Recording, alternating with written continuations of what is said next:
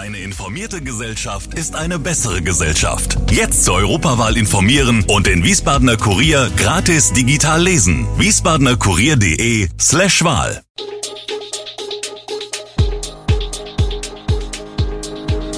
Gude, unser morgendliches News Update. Das Wichtigste aus Wiesbaden für Sie im Überblick. Guten Morgen aus Wiesbaden an diesem 3. November. Wiesbaden bekommt doch eine Schlittschuhbahn. Doch weniger Wohnungen im Wiesbadener Westfeld? Wählen die Frankfurter ihren Oberbürgermeister Feldmann ab? Das und mehr hören Sie heute im Podcast. Wegen der Energiekrise wurden bereits einige Eisbahnen in Wiesbaden für diesen Winter abgesagt. Der Vorsitzende der Sporthilfe Wiesbaden bestätigt nun jedoch, dass es dieses Jahr doch eine Schlittschuhbahn geben wird. Hierbei handelt es sich um eine Kunststoffbahn, die ohne Kühlung betrieben werden kann und dadurch weniger Strom verbraucht.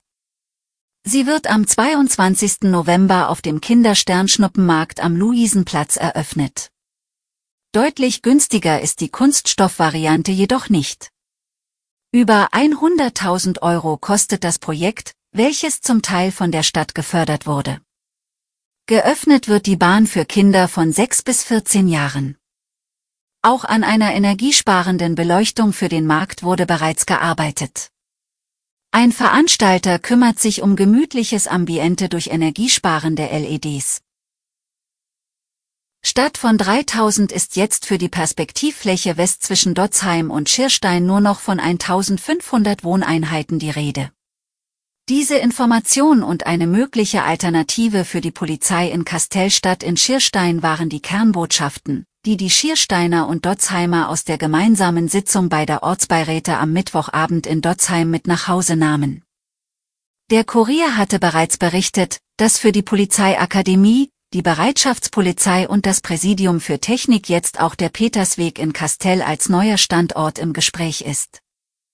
Hauptgrund, sie könnten schneller dorthin umziehen.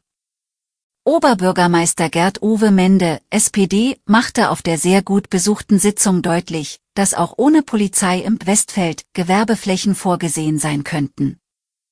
Große Sorge vieler Bürgerinnen und Bürger, das Klima. Was ändert sich, wenn weitere Flächen versiegelt werden, wird es in Schirstein Nord und im Ortskern dann noch heißer? Und ist es in diesen Zeiten überhaupt zu vertreten, Äcker, auf denen Nahrung produziert wird, umzuwandeln? Am Sonntag geht es beim Bürgerentscheid für den Frankfurter Oberbürgermeister Peter Feldmann um die politische Zukunft. Stimmen Sie für die Abwahl des Oberbürgermeisters der Stadt Frankfurt am Main, Herrn Peter Feldmann? So lautet die Frage, die am Sonntag die größte Stadt Hessens bewegt. Rund 510.000 stimmberechtigte Frankfurterinnen und Frankfurter dürfen mit ihrem Ja oder Nein über das politische Schicksal des umstrittenen und unter Korruptionsverdacht stehenden SPD-Stadtoberhaupts entscheiden. Der Aufwand für die Stadt Frankfurt ist enorm. 4600 Wahlhelfer sind im Einsatz, 377 Abstimmungsräume mussten bereitgestellt und ausgestattet werden. Die Stadtverwaltung gibt die Kosten für das Prozedere mit 1,6 Millionen Euro an. Beim Bürgerentscheid sind alle deutschen Bürger ab 18 Jahren und EU-Bürger, die seit mindestens sechs Wochen ihren Hauptwohnsitz in Frankfurt haben, stimmberechtigt. Die Abstimmungsräume schließen um 18 Uhr. Amtsleiter Stefan Köster rechnet mit ersten Ergebnissen ab 18.30 Uhr. Die Fragestellung sei vergleichsweise einfach, Zudem, anders als bei Kommunalwahlen, ist kein Kumulieren und Panaschieren möglich. Das erleichtere die Auszählung. Wir wollen vor Mitternacht fertig sein, betont Köster. Bund und Länder haben ihren Streit über die Finanzierung geplanter Entlastungsmaßnahmen in der Krise beigelegt und den Weg unter anderem für einen Nachfolger für das 9-Euro-Ticket freigemacht. Die Verkehrsminister von Bund und Ländern hatten sich bereits auf ein künftiges 49 Euro Ticket verständigt. Die Bundesländer hatten aber dauerhaft höhere Zuschüsse für ihren öffentlichen Nahverkehr vom Bund zur Bedingung gemacht. Die zusätzlichen Mittel aus Berlin soll es nun geben. Damit kann das geplante Deutschlandticket für 49 Euro kommen, so schnell wie technisch möglich, wie Verkehrsminister Volker Wissing, FDP, am Mittwochabend sagte. Ob es schon zum 1. Januar klappt, ist offen. Neben der Übernahme des Dezemberabschlags der Gasrechnung soll im kommenden Jahr der Gaspreis für einen bestimmten Verbrauch gedeckelt werden, ab Januar für die Industrie, für Privatkunden ab März.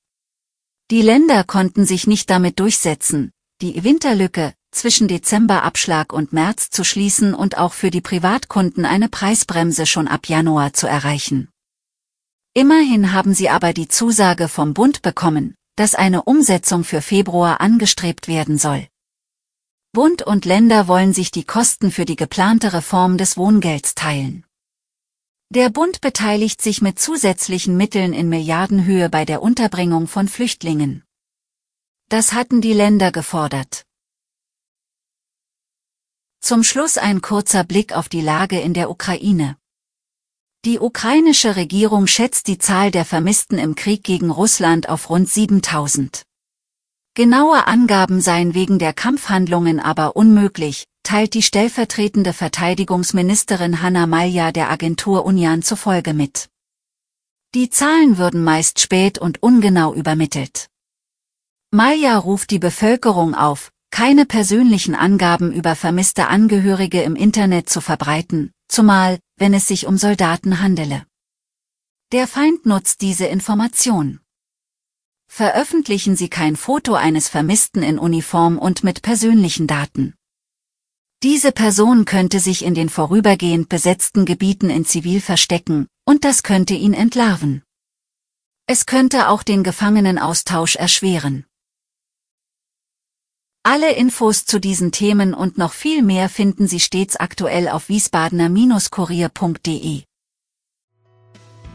Gude Wiesbaden ist eine Produktion der VRM von Allgemeiner Zeitung, Wiesbadener Kurier, Echo Online und Mittelhessen.de. Redaktion und Produktion die NewsmanagerInnen der VRM. Ihr erreicht uns per Mail an audio.vrm.de.